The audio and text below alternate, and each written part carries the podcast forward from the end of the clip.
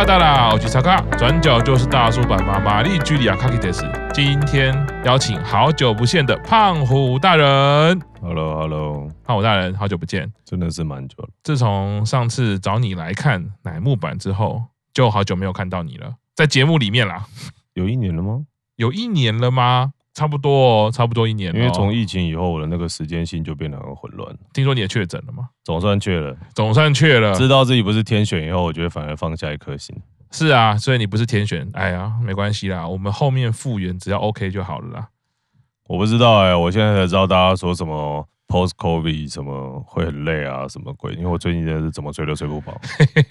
既然睡不饱的话呢，就找你来看充满活力的 MV 跟广告。大家都知道，最近呢，我本人对于英版相当的着迷。刚好胖虎大人呢，他经过我们家，就找他上海录音，真的是很 random 的。没错，完全是临时起意。这种感觉才是艺术家创作者嘛。而且胖虎大人怎么会让你先准备好呢？之前有一部很红的广告，是一个铁路广告，由英版的山崎颠跟小田切让来主演，当时在网络上也是引起一个不小的骚动啊，大家看了就很感动。那当然，像我本人是因为有女儿，在这个广告里面，一开始的那个女儿就是跟我女儿差不多一样大，看了这广告就会有那种感觉，就是哈，直接把后面十几年的人生直接帮我描绘出来了啊！大家都知道这个广告。在他的视觉呈现上，就是呢，在车厢里面，小田切让带着女儿，感觉就是要去上学也好，或者去某个地方啊。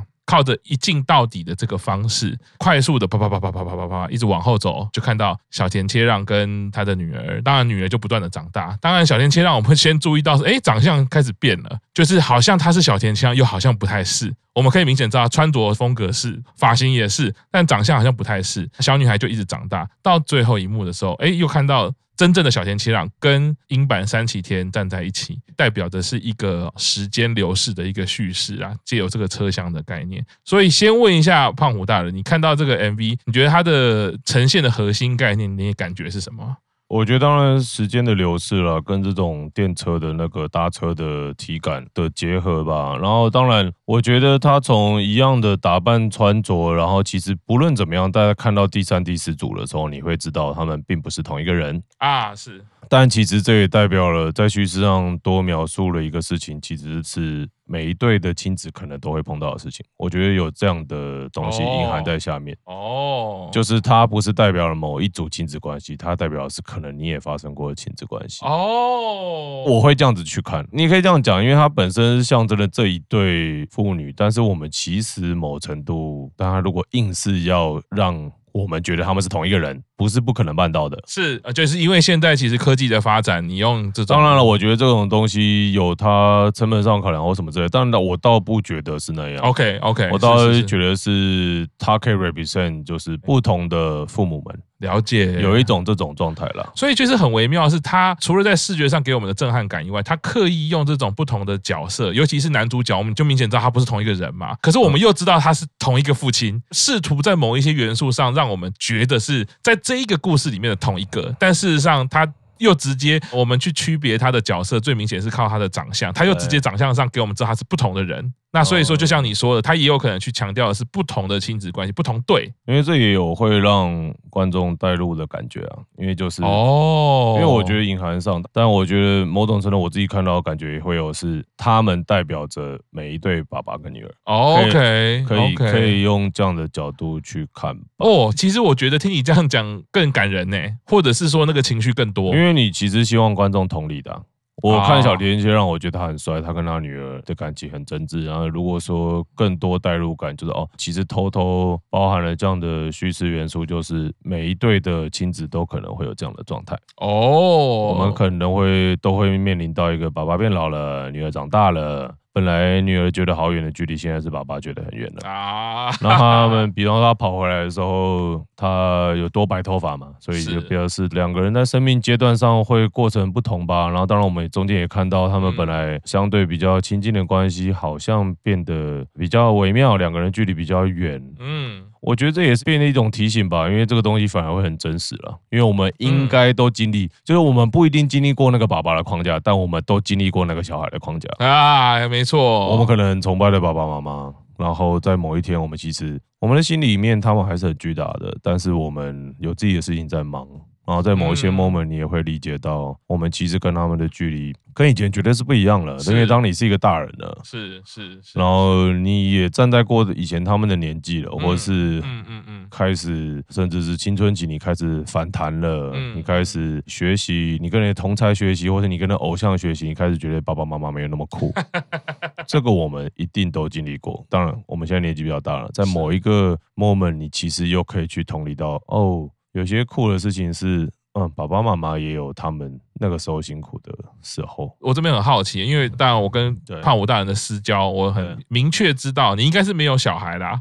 对，我没有，呃，目前没有，我有小狗。因为我自己就是有孩子之后，就蛮像是你说的，成为父母之后，一定会形成一个自我内在的省思或者对话的过程，会去看见自己过去的自己，那就有点像你刚刚说的那个历程。那我蛮佩服的，就是说胖虎大人，你没有小孩的状况，哎，你却可以有经历过这种自己内在的省思。你觉得这个？是大家是一个年纪上的必经吗？还是说，就你看了那么多的故事，或者是你研究了这么多的叙事之后，你觉得这是人必经的吗？我不会讲这种必然性，是，但是我觉得发生的可能性很高。哦，不管为什么，因为它的巧合性呢、啊，应该是说父母之欲对我们重要，就是一的是我们完全的靠近他，或是完全的想要远离他。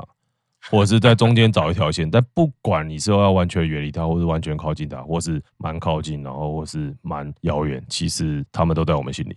因为你要远离他，也是因为是因为他们的影响，所以我觉得很有可能发生是在我们的年纪跨度，或是身份，就像比如说赤木，你做了爸爸了，是就是当你的身份转换，然后到你父母曾经站在的角度的时候，当你发生某些开心不开心的事情的时候，你可能。因为我们没有别的爸爸妈妈的潜力，我们大概就会往自己的爸爸妈妈身上想。OK，我所以我觉得这个发生的几率很高。OK，OK，OK，OK。那身为一个小孩，你一定。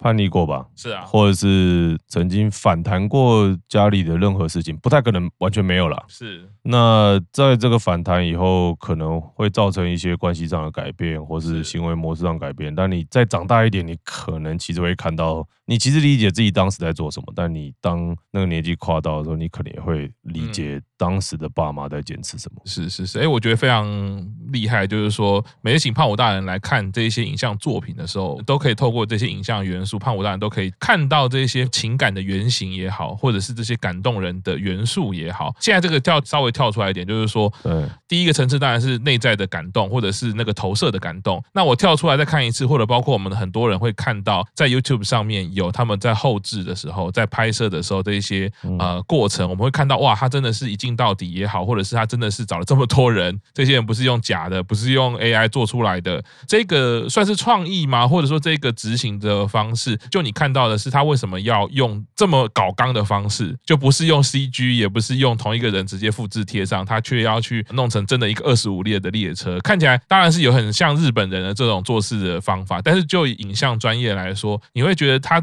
会呈现出一些元素什么不一样的地方？以这样的执行方式，我觉得这个以镜当然，他以镜永远用以镜都是有一种奇观了，所以他都会引发观众想要去想。怎么制作，或者是，当然我觉得可以理解的是，使用一镜的话，因为它的流动感很好啊，尤其是我觉得很酷，尤其是看到那些 behind the scene BTS 的时候，他们其实很认真的在操作这个列车的左右摇摆。哦，除了当然这个是一个列车公司的广告，那这个很接近我们搭乘列车体感以外。它也有一种海浪感吧，但我觉得这个一定，因为它制造一种奇观，嗯，因为它的大命题其实很简单嘛，就是这个列车其实承载了我们的成长，其实就是这样。回到你的奇观是指的是，其实那个镜头里面有好几个，对啊，同一个角色嘛，看到爸爸，然后当然最后一个小奇观，当然这个是。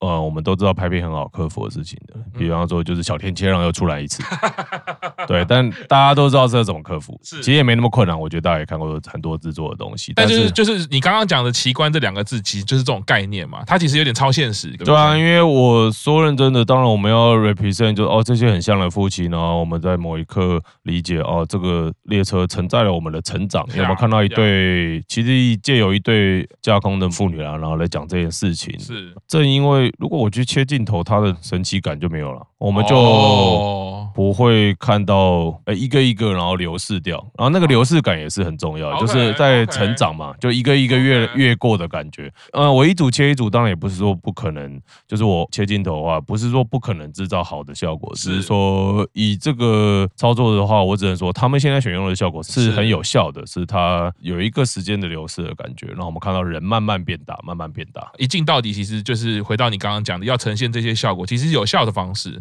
不管你用多复杂的影像技术或什么之类的，其实就是看能不能去 match 主题了。就你看到他后面 behind the scene 这种做法，我们直观会觉得说哇很搞刚啦，也很多人嘛，然后我看那个灯光要跟着跑嘛，连影子都要跟着跑啊。就这一些后置技术，它是复杂的吗？或者它的难度高的吗？成本是高的吗？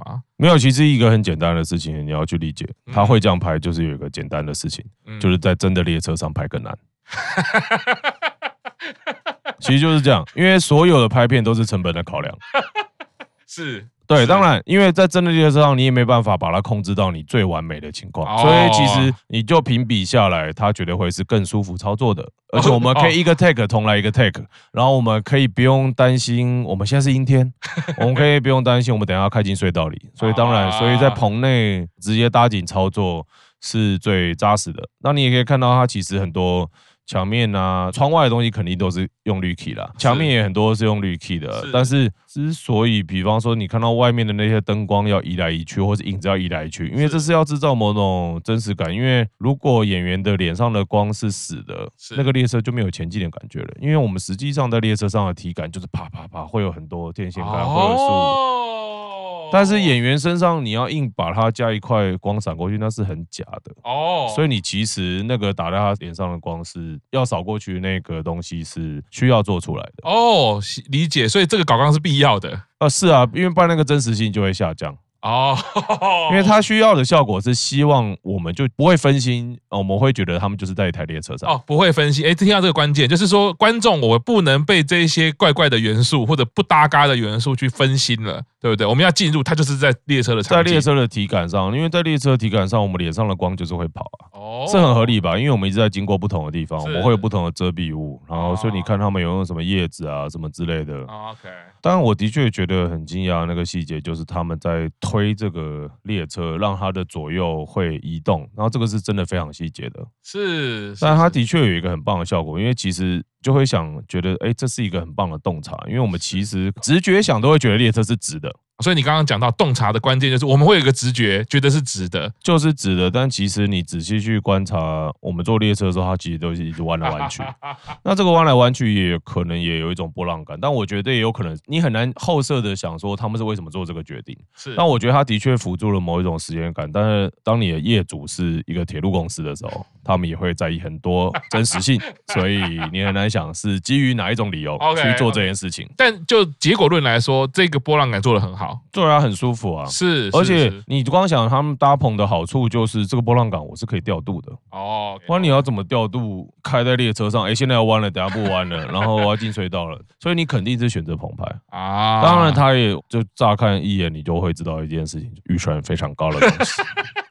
你可以让梦想实现，但是我觉得预算高呃是一个重点，但是你有高的预算，你也要有好的动机，你要好的洞察，然后你去做一个很完整的东西。那我觉得这是个很完整的东西哦。哦，所以其实讲到两个关键，每次从胖虎大人的口中讲出来好像很单纯，可是其实细细想，好的动机跟好的洞察，好像是作品来说很重要的东西。一个动机其实决定了这可能故事的生命跟灵魂，那一个好的洞察会决定它呈现的形式嘛？对啊，然后那他们很明确。然后很单纯化元素吧，就是父女关系跟这个列车，所以一直在列车上，然后这些人我们的生命历程都在列车上，而且跑过去就像毕业纪念册一样，就是所以你可以理解，就是这个列车承载了我们很多的记忆，我们的成长。胖虎大人每次呢都是来轻轻松松的就会点出很多可能没有想到，可能没有看到，可是我们已经被感动到了。透过导演的视角，怎么去帮我们去勾勒这些？那我们现在这边先休息一下，等一下继续来看英版的作品哦。哎呦。好哟。